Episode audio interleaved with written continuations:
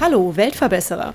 Dies ist der Podcast für alle, die positiv und gleichzeitig achtsam in die Zukunft gehen wollen. Ein Podcast über Nachhaltigkeit, soziale Projekte und Innovation. Abonniere doch unseren Kanal und verpasse keine weitere Episode des Weltverbesserer Podcasts. Über den Tellerrand ist eine Organisation, die an 35 Standorten in Deutschland ein mehrfach ausgezeichnetes Integrationskonzept anbietet.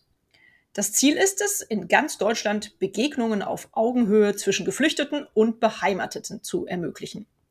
Dafür bringt über den Tellerrand Menschen mit und ohne Fluchterfahrung am Esstisch zusammen. Zusammen kochen, zusammen essen, zusammen eine offene Gesellschaft gestalten. Das Motto lautet, Kulturaustausch geht durch den Magen. Bei mir heute im Weltverbesserer Podcast zu Besuch ist Clara Speer. Clara, du bist federführend in der Kommunikationsabteilung von Über den Tellerrand in Frankfurt. Bitte nimm uns doch mal mit in die praktische Umsetzung. Wie müssen wir uns das vorstellen? Ja, wie setzt ihr diese Idee in der Praxis um? Ja, danke erstmal für die Einladung. Tatsächlich ist unsere Arbeit sehr vielfältig. Also wir machen ganz, ganz verschiedene Angebote, um unsere Vision umzusetzen. Die Basis bildet halt immer so ein bisschen das gemeinsame Kochen und Essen und ähm, wenn es möglich ist, machen wir das zum Beispiel so, dass wir einfach verschiedene Menschen einladen. Also das ist dann zum Beispiel auch mein Job, das zu veröffentlichen auf all unseren Kanälen und einfach verschiedene Frankfurterinnen einzuladen, zusammenzubringen und dann zu sagen, okay, es gibt ein paar Leute, die ein Rezept vielleicht aus der Heimat anleiten und den anderen zeigen und so kommt man ganz leicht und locker ins Gespräch. Man lernt sich kennen, auch wenn vielleicht noch nicht alle auf dem gleichen Deutschlevel sind. Mhm. Wo findet ihr die Leute? Also sind das auch Prominente, die ihr da einladet oder ladet ihr die Leute auf der Straße ein? Wie kommt es zusammen? Standardmäßig sind es einfach Menschen wie du und ich. Also wir ja. sprechen halt genau einfach die Leute aus der Stadtgesellschaft an über unsere Kanäle, die wir so haben, also Social Media oder auch Pressearbeit. Natürlich läuft bei uns auch viel über Mundpropaganda, weil wir auch schon ein paar Jahre aktiv sind. Das heißt, jemand sagt einfach, hey, mein Bruder würde auch gerne mal mitkommen. Oder ich bringe mal jetzt dieses Mal meinen Freund mit oder oder. Und genau so spricht es sich einfach weiter rum und so bekommen wir eigentlich auch immer wieder Neuzuwachs und lernen neue Menschen kennen. Mhm. Und wenn jetzt mich zum Beispiel jemand ansprechen würde, okay, ich sitze jetzt hier in Köln, aber ihr habt ihr ja auch einen Satelliten, wie ihr es so schön nennt, eure einzelnen Stationen in den einzelnen Stationen in den Städten Deutschlands. Wenn mich jetzt hier jemand einladen würde sagen würde, ach, möchtest du bei über den Tellerrand mitmachen, morgen Abend treffen wir uns, es soll was gekocht werden. Wie funktioniert das? Gehe ich dann hin und gucke in den Kühlschrank und sage, ach, da liegt ja noch ein Kohlrabi und äh, da unten ist ja auch noch ein Sack Kartoffeln, die nehme ich jetzt mal mit und dann nehme ich vielleicht noch eine große Schüssel mit oder einen Topf? Oder wie findet ihr euch da zusammen? Das kann man natürlich auch machen, dass jeder einfach Reste mitbringt. Dann ist es auch ein Konzept, dass man so zusammenkommt, aber meistens ist es eher etwas geplanter. Das heißt, wir überlegen uns vorher, wer kann überhaupt was anleiten und was ist dann am Ende das Menü.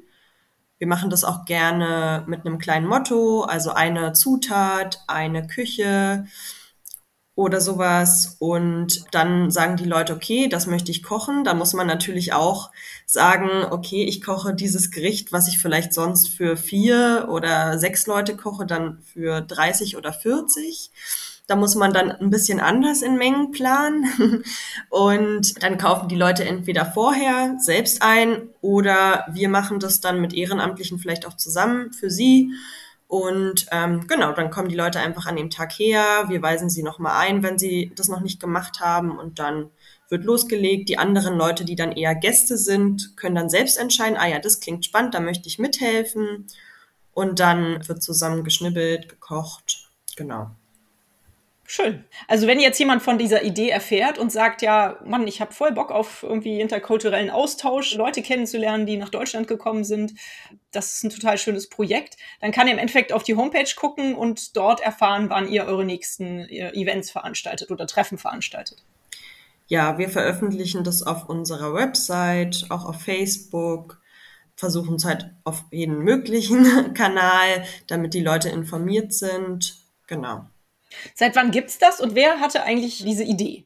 Erzähl uns ein bisschen zu eurer Geschichte. Das Konzept an sich kommt aus Berlin. Da wurde es schon 2013 ins Leben gerufen. Das war damals einfach eine Initiative von Studentinnen, die diese Idee hatten und ähm, natürlich auch der Bedarf, den Bedarf gesehen haben, ähm, diesen Zugang zu schaffen und was halt von Anfang an die Idee war oder auch sehr wichtig, dass man halt sagt, wie du schon erwähnt hast, man schafft eher so interkulturellen Austausch und man begegnet sich auf Augenhöhe. Wir sehen uns nicht als Hilfs- oder Beratungsangebot, sondern wir möchten alle Menschen ansprechen, auch wenn wir diese Zielgruppen haben und eben, dass es einfach Räume gibt, wo sich Menschen überhaupt begegnen können, weil wie du sagst, vielleicht ist man in seiner Blase und weiß gar nicht oder ne, wie lerne ich überhaupt Menschen dann so kennen und genau dafür ist es ja auch gedacht. Und die Idee war das dann eben über dieses gemeinsame Kochen und Essen zu schaffen, weil Essen was ist, worüber fast jeder sprechen kann, weil Essen halt viel mit Tradition und Kultur zu tun hat, weil es natürlich auch einfach Spaß macht und fast jeder gerne isst und vielleicht auch neue Gerichte kennenlernt. Also da gibt's ganz viele Gründe, warum das dann so zustande gekommen ist. Und an sich waren die dann in Berlin tätig und unser Vorstand von heute auch noch und damals auch Gründungsmitglied hatte Kontakt zu den Berlinern über ihre Arbeit und hat dann gesagt, das ist ja mega cool, das Konzept, das möchte ich auch in Frankfurt großziehen. Und hatte das dann einfach selbst initiiert mit ein paar anderen Menschen zusammen, ähm, das dann hier in Frankfurt auf die äh, Beine zu stellen. Und das war dann tatsächlich deshalb auch der erste Satellit außerhalb von Berlin. Und mittlerweile, ich weiß jetzt gar nicht mehr die aktuelle Zahl, aber sind es über 35 Standorte in Deutschland und darüber hinaus. Das heißt, ja, seit sechs Jahren ähm, hat sich da auch sehr, sehr viel getan, dass das Konzept einfach in sehr viele verschiedene Groß- und auch Kleinstädte getragen wurde. Nun habe ich das so mitbekommen, dass ihr in Frankfurt da auch eine eigene Küche habt vor Ort, also ein Treffpunkt, wo das Ganze stattfinden kann. Wie finanziert ihr euch denn? Wie viel, wie viel kostet das? Geben die Teilnehmer eine Teilnehmergebühr ab oder? Generell sind unsere Angebote alle kostenlos, außer in den seltensten Fällen, wenn wir wirklich teure Tickets oder sowas kaufen würden und sagen, okay, vielleicht beteiligt ihr euch mit fünf Euro oder sowas. Aber generell ist die Mission, alle Angebote kostenlos anzubieten. Wir sagen aber, alles ist Spenden auf Spendenbasis. Also die Leute können gerne was geben. Wir rufen dann auch dazu auf. Das ist aber auf freiwilliger Basis. Im Endeffekt ist das natürlich aber auch nur ein kleiner Beitrag. Also dann könnte man schon vielleicht so schauen, dass man die Lebensmittel von dem Event dann ungefähr wieder rausbekommt. Darüber hinaus haben wir hier aber in Frankfurt auch Personal. Wir haben Mieträume, andere laufende Kosten, die in so einem Mini-Betrieb quasi anfallen. Und da finanzieren wir uns größtenteils über größere Förderungen. Also wir bieten neben diesen Veranstaltungen, die wir halt für jeden zugänglich machen, auch so ein bisschen festere Programme an. Und die sind von verschiedenen öffentlichen Geldgebern oder auch privaten Stiftungen finanziert. Wir sprechen natürlich auch Unternehmen an. Also wir sind da ganz gemischt aufgestellt im Endeffekt. Mhm. Ja, erzähl uns doch nochmal von diesen Programmen, die du gerade erwähnt hast. Das habe ich auch schon auf eurer Homepage gelesen, dass ihr ganz viele unterschiedliche Projekte habt. Was für Programme habt ihr in der Vergangenheit so gehabt, die gut gelaufen sind und was plant ihr vielleicht aktuell? Unser ältestes Programm ist ein Projekt für Arbeitsmarktintegration. Das ist immer so ein bisschen sperriges Wort heißt ja am Ende, dass Menschen, die in Deutschland neu sind, natürlich auch erstmal den deutschen Arbeitsmarkt und die deutschen Arbeitsweisen kennenlernen müssen, um hier anzukommen. Und das Projekt soll eben so ein bisschen dabei unterstützen. Das gibt's jetzt schon ähm, ja fast seitdem es uns gibt. Also das Projekt gibt's jetzt schon sehr lange. Und das funktioniert einfach als Mentoring-Konzept, dass ein Mentor, Mentorin immer einen Mentee betreut und so ein bisschen hilft bei Bewerbungsunterlagen und genau verschiedenen Themen. Und darüber hinaus gibt es auch immer noch Gruppentreffen, wo es Workshops gibt, wo die Gruppe zusammenkommt, wo vielleicht auch gemeinsam gekocht und gegessen wird. Es soll auch immer eigentlich ein Bestandteil von den Projekten sein. Das ist das eine. Und seitdem haben wir aber auch noch verschiedene andere Projekte entwickelt. Wir haben noch eins, wo Familientandems aufeinandertreffen, wo das dann auch wieder so ist, dass es auch Gruppentreffen gibt, wo zum Beispiel ein Ausflug zum Ponyhof gemeinsam gemacht wird oder genau andere schöne Aktivitäten. Dann haben wir ein Projekt, wo Tandems oder Gruppen eigene Begegnungsprojekte organisieren sollen für quasi die Community. Genau, das sind die Projekte, die wir jetzt auch schon etwas länger anbieten.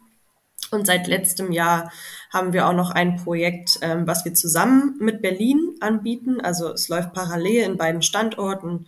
Das nennt sich Begegnungswerkstatt und da haben wir sogar wöchentliche Treffen, wo sich verschiedene Menschen, also immer eine feste Gruppe natürlich dann aber auch über Themen wie Migration, Integration, Identität austauscht und die Ergebnisse davon dann auch so ein bisschen in umliegende Kommunen noch getragen werden sollen. Also da dann auch ähm, Veranstaltungen stattfinden.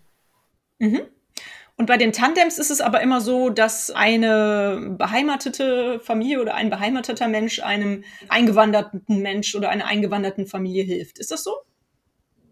Genau, also im Endeffekt gibt es diese Tandems, aber wie gesagt, wir haben eigentlich nicht diesen Hilfsgedanken in diesem Sinne, sondern halt schon mehr dieses, ne, man lernt voneinander, man tauscht sich aus. Das ist, steht eigentlich an oberster Stelle. Bei dem Mentoring-Programm ist es natürlich so, dass dann eine gewisse Dynamik einfach da ist, dadurch, dass man einen Mentor oder eine Mentorin hat. Aber trotzdem ist es immer so gedacht, ne, dass man voneinander lernt, dass man sich austauscht, dass man sich kennenlernt. Es soll nie einseitig sein bei uns. Es ist ähm, einfach nicht so gedacht. Was ist denn das Schönste, was du gelernt hast von jemandem, den du dort getroffen hast, der vielleicht aus einem anderen Land, aus einer anderen Gegend kam? Ich finde es auf jeden Fall wichtig, seine eigene Lebensrealität so ein bisschen zu platzieren und auch darüber nachzudenken, was andere Menschen erfahren, die hierher kommen. Also natürlich spricht man jetzt nicht mit jedem über seinen persönlichen Weg, das wäre auch total nicht sensibel, aber man erfährt trotzdem immer mal wieder was, welche Schwierigkeiten da bestehen. Natürlich dadurch, ne, dass wir diese Jobkomponente haben, ist das ein großes Thema. Wohnung, einfach so die Basics. Und genau, das ist einfach, was man dann nicht so schnell vergisst. Auch wenn man mal in so einer Großunterkunft war, die jetzt teilweise auch geschlossen werden, dann, weil die Leute da eigentlich gar nicht so lange wohnen sollen. Aber genau, ich denke, das sind alles Sachen, die sollte man zumindest wissen und anerkennen. Das hilft mhm. einem auch weiter. Also hat es dir wahrscheinlich so ein bisschen eher Wertschätzung und Dankbarkeit für dein eigenes äh, Leben geholfen. Auch dieses, ja, diese Situation kennenzulernen wahrscheinlich. Das auch. Und aber auch zu wissen, okay, viele Menschen haben ja auch diese Reflexion von, wir wollen diese Menschen vielleicht gar nicht in unserer Gesellschaft anerkennen oder ne, wir sehen die nicht als Teil. Dabei versuchen alle Menschen, die ich kenne, wirklich sehr, sehr stark hier anzukommen. Und es, sie haben so viele Hürden.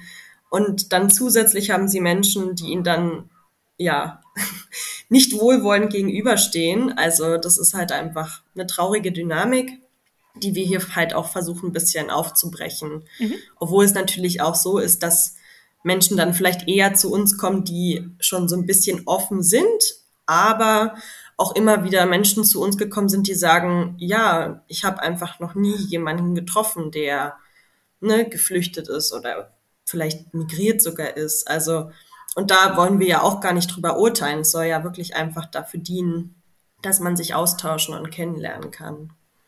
Mhm, schön. Was für ein Feedback bekommt ihr denn so? Ja, da freuen wir uns natürlich auch drüber, dass eigentlich unser Feedback immer sehr positiv ist.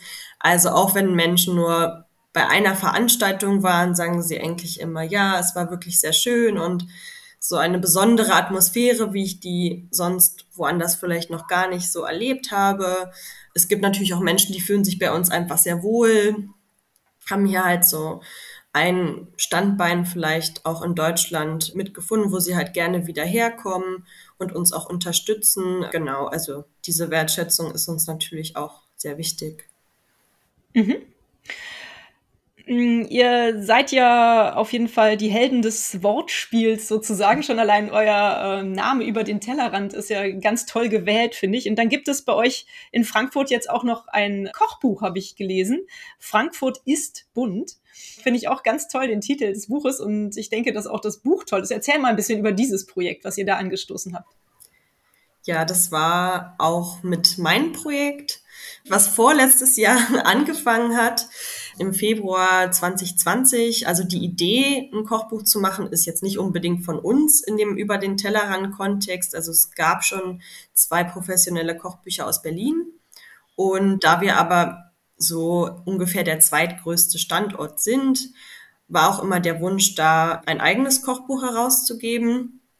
Natürlich wollten wir das Konzept dann nicht einfach kopieren und sagen, wir geben das jetzt einfach als Edition Frankfurt heraus, sondern wir wollten wirklich da eigene Ideen einfließen lassen und ein eigenes Konzept. Und deswegen, genau, heißt es, also es gibt jetzt halt einen sehr großen Regional-Lokalbezug, deswegen auch der Titel, weil wir auch diesen Stadtbezug wollten, wir alle auch selbst einen Stadt, starken Stadtbezug haben und wir die Stadt auch so sehen, dass die Menschen, die hierher kommen, den auch oft entwickeln. Also Frankfurt sich halt einfach als sehr diverse Stadt versteht und Menschen äh, aus aller Welt auch willkommen heißt. Und ähm, das war auch ein Grund, dass wir gesagt haben, wir möchten es nicht nur auf Flucht ähm, be also beziehen, sondern auch einfach sagen, Migration aus der ganzen Welt was natürlich auch dann die Rezepte diverser macht, aber auch die Geschichten und die Menschen dahinter, was ja das Ziel war, mit dem Buch dann einfach darzustellen. Mhm. Und läuft es gut? Wird es gut verkauft? Ja, wir haben letztes Jahr noch unsere erste Auflage tatsächlich verkauft. Kurz vor Weihnachten kam dann auch noch mal ein positiver Ansturm.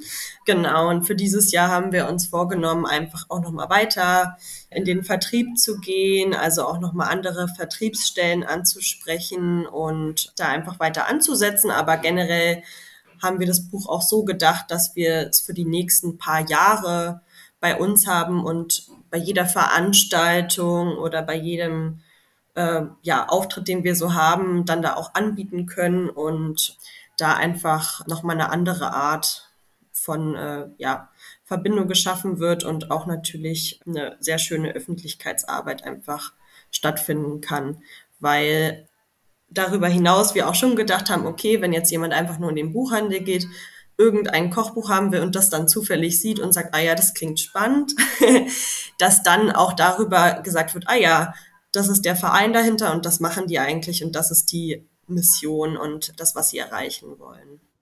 Mhm. Wenn ich das richtig verstanden habe, kann man das Buch sowohl im Raum Frankfurt in den Buchhandlungen finden, als auch bei euch auf der Homepage bestellen und äh, bei dem Verlag selber natürlich bestellen. Also für alle, die sich für das Buch Frankfurt ist bunt interessieren, werde ich das auf jeden Fall in den Show Notes auch verlinken. Ja. Wenn ich an Frankfurt denke, dann fällt mir grüne Soße ein. Richtig, das haben wir tatsächlich auch im Buch mit integriert als Willkommensrezept, weil es natürlich auch so ist, viele Leute, die vielleicht zu unseren Veranstaltungen kommen, haben selbst auch noch gar nicht deutsche Küche probiert. Also der Austausch soll auch stattfinden und da ist natürlich auch eine große Tradition und Identität mit verbunden. Also auch das äh, möchten wir teilen. Und es gibt hier auch relativ viel, würde ich sagen, diesen Lokalpatriotismus. Also ich kenne sehr viele Leute, die auch einen sehr starken Bezug zu grüne Soße und Apfelwein zum Beispiel haben. Stimmt. Apple Wine oder wie auch immer ihr sagt. ja, schmeckt beides sehr lecker, mag ja. ich sehr gern. Was ist denn dein Lieblingsrezept, was du so in deiner Zeit bei Über den Tellerrand äh, kennengelernt hast? Vielleicht aber dann eher aus einem anderen Land? Das ist eine schwierige Frage, weil ich mich erstmal daran erinnern muss, was ich hier überhaupt alles gelernt habe. Natürlich oft Rezepte, die man vorher vielleicht wirklich auch nirgendwo probiert hat. Also ich gehe auch viel in verschiedene Restaurants, habe auch viel selbst ausprobiert. Aber ich würde schon sagen, dass durch die Arbeit bei Über den Tellerrand ich da auch meinen eigenen Horizont erweitert habe. Also in Deutschland kocht man ja auch klassisch so viel mediterran und äh, so mitteleuropäisch vielleicht. Und genau, also ich habe da auch schon verschiedene Sachen dann dadurch ausprobiert. Woran ich mich jetzt ganz spontan erinnere, ähm, ist zum Beispiel ein Rezept aus Syrien. Das ist auch im Buch, das heißt Fataya. Das sind einfach so Teigfladen mit, also so flache Teigfladen mit verschiedenen Belag, wo man auch andere Gewürze kennenlernen kann. Da gibt's zum Beispiel das Sata, was so eine wilde Thymian-Gewürzmischung ist, was auch dann immer lustig ist, weil man da auch diese Verständigung dann dadurch hat, weil zum Beispiel Leute dann gesagt haben, ich brauche Thymian und ich so, okay, wir können Thymian kaufen. Und dann meinten sie aber eigentlich was komplett anderes, weil da die Übersetzungen dann natürlich teilweise auch nicht so optimal sind vielleicht. Genau, also so ist es ja auch schön, wenn man sich auf so einem Level dann austauschen kann. Mhm. Ich erinnere mich daran, dass meine amerikanische Gastmutter, die, glaube ich, ursprünglich aus Armenien kam, eine Sache gekocht hat, die mich damals total begeistert hat. Ein Reis mit Rosinen und Joghurt dazu. Also fand ich damals auch total klasse und voll die Geschmacksexplosion im Mund. Also ich finde das auch fantastisch, wenn man solche Sachen ähm, ausprobiert und neue Sachen kennenlernt. Mhm. Ganz toll. Was mir gerade einfiel, dass ja, glaube ich, viel oder oft die Deutschen aus dem Ausland als Kartoffeln beschimpft werden. Was ich ja eigentlich, also für mich ist es irgendwie sehr lustig, aber es hat natürlich auch einen gemeinen, äh, vielleicht sogar rassistischen Hintergrund. Ja, verrückt, oder? Wie, wieso wird sowas eigentlich dann auch als Schimpfwort benutzt?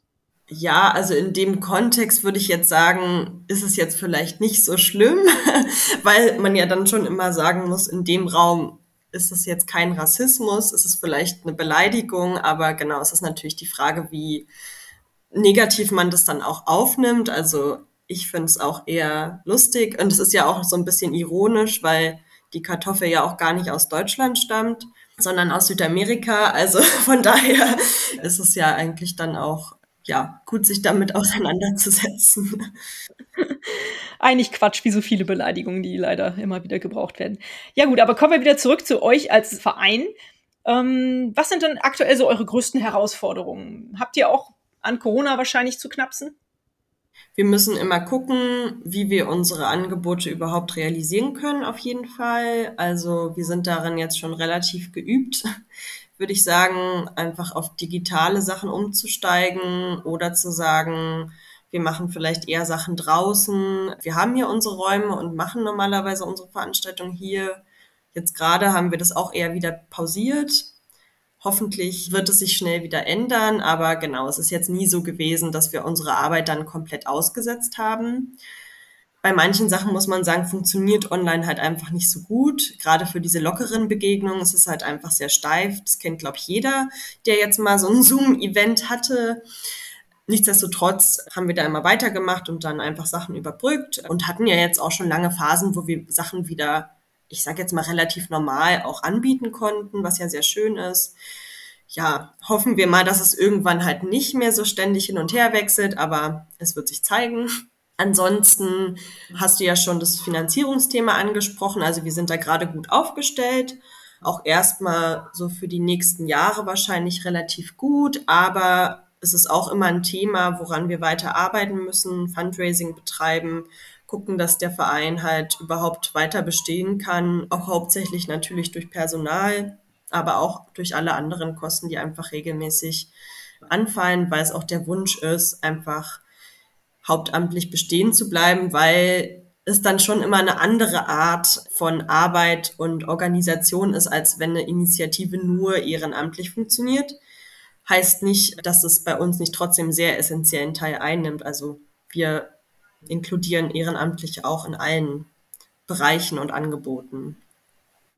Mhm. Das ist ja jetzt vielleicht ein ganz schöner Aufhänger, um zu fragen, wie man euch helfen kann. Wenn man sich jetzt denkt, so, wow, tolles Projekt, da würde ich gerne was tun. Ich kann natürlich spenden, klar, da gibt es ja bei euch, glaube ich, diverse Möglichkeiten. Aber was gibt es vielleicht noch für Möglichkeiten, euch zu helfen, vielleicht auch durch Mitmachen? Erzähl mal ein bisschen. Wir erzählen eigentlich immer den Leuten dann, was wir alles anbieten und ähm, lassen das ganz offen, was die Leute bei uns machen wollen. Das finde ich auch immer ganz schön, dass wir wirklich ein sehr flexibles Ehrenamt haben. Also es gibt bei uns auch eigentlich kein festes Commitment erstmal, dass wir sagen, du musst das und das an Zeit bei uns investieren, sondern man kann das eigentlich sehr frei entscheiden nach Interessen und nach Zeit. Wenn man dann aber sagt, ich möchte an einem Projekt teilnehmen, was wir eben anbieten, dann committet man sich natürlich schon, dass man an diesen Treffen dann da ist und zum Beispiel die Zeit in sein Tandem oder sowas investiert. Aber das macht man ja auch nur, wenn man vorher weiß, okay, das kann ich über die nächsten fünf Monate oder so leisten.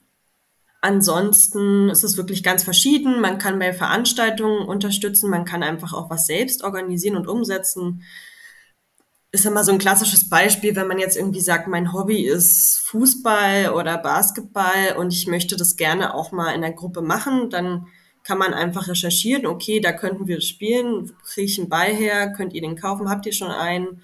Dann geht man da mit der Gruppe hin und macht es. Also, ne, das ist mhm. wirklich ganz ähm, verschieden, was man da auch alles bei uns umsetzen kann. Das ist nicht nur übers Kochen, sondern auch Sport, Kultur.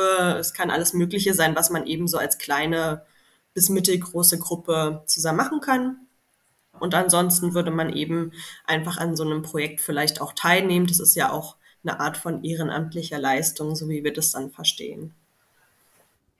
Und im Punkto Spenden habt ihr ganz schöne Angebote für ähm, monatliche Spenden, habe ich gesehen. So praktisch eine Mitgliedschaft bei euch. Ja, man kann bei uns auch klassisch Fördermitglied werden. Auch mit verschiedenen Beiträgen, je nachdem, was man sich leisten kann, von 5 bis 20 Euro so im Schnitt. Da freuen wir uns auch immer sehr. Das ist natürlich für uns schön, weil wir da einfach ein regelmäßiges Einkommen quasi sicher haben und vielleicht auch so ein paar unabhängige Gelder, die jetzt nicht konkret in irgendwelche Sachen fließen müssen und da einfach so ein bisschen uns dann auch flexibler machen in unserer Arbeit. Klasse, also kann man auf vielfältigen Ebenen euch helfen, wenn man das Projekt äh, toll findet und begeistert von der Idee ist. Was ist denn so eure Vision? Worauf arbeitet ihr denn so hin? Also in dem Buch haben wir zum Beispiel geschrieben, das ist auch so ein bisschen mein Wunsch, dass zum Beispiel alle Leute, die jetzt so hier in der Umgebung wohnen, dass man dann halt auch das Verständnis hat, okay, das ist ein Frankfurter, eine Frankfurterin, ne? dass man halt nicht diese großen Unterschiede macht. Es wird wahrscheinlich nie komplett weggehen, denke ich mal, aber es gibt ja verschiedenste Initiativen. Wir machen ja jetzt gar nicht unbedingt so politische Arbeit in diesem Sinne, aber natürlich schwingt es auch so ein bisschen mit, dass man halt sagt, man versteht Deutschland halt einfach als Einwanderungsgesellschaft und kann vielleicht sich mal so ein bisschen von diesem altbackenen deutschen Bild lösen, was irgendwie sich hier sehr verhaftet hat seit Jahrzehnten leider. Das wäre so mein persönlicher Wunsch und ich glaube, das ist auch was, was uns alle so ein bisschen im Team verbindet. Natürlich ist es schön zu sagen, okay, alle können die gleichen Chancen hier haben und können hier gut ankommen. Ich glaube, das wird immer schwierig sein, weil da halt einfach ja, strukturelle Sachen dann hinterstehen, wie dass man natürlich erstmal dann vielleicht die Sprache lernen muss, dass man gucken muss, wie man irgendwie seine Abschlüsse angerechnet bekommt, was teilweise auch was ist, was, glaube ich, Verbesserungen erfordert. Aber das sind dann natürlich auch viele Fragen, die eher so auf äh, Bundesebene entschieden werden müssen. Und wir versuchen hier auch einfach was im Lokalen zu erreichen und ja, vielleicht einfach die Menschen ein bisschen offener zu machen und ein paar Denkanstöße zu geben. Ja, schön.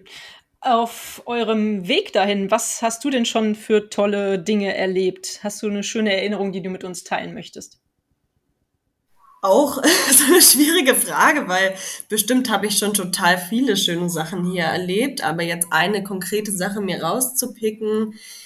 Ja, also ich habe am Anfang auch viel diese Kochevents betreut, teilweise konnten wir das ja dann auch gar nicht mehr machen und teilweise hat es dann auch eine andere Kollegin von mir umgesetzt. Aber das war schon immer was sehr Besonderes, wo man einfach mit so vielen Menschen ähm, in Kontakt kommen konnte. Ich muss sagen, ich bin jetzt auch selbst nicht eine sehr große Smalltalk-Person und äh, mag das jetzt gar nicht unbedingt so super, dann auf alle Menschen zuzugehen, aber in dem ja irgendwie geschützten Raum, sagen wir mal, war es dann halt immer sehr schön, irgendwie so ganz locker mit verschiedenen Menschen ins Gespräch zu kommen. Und ja, es ist einfach, wie gesagt, eine sehr besondere Atmosphäre, was man jetzt vielleicht gar nicht so viel in Worten fassen kann, sondern das muss man einfach so fühlen und empfinden.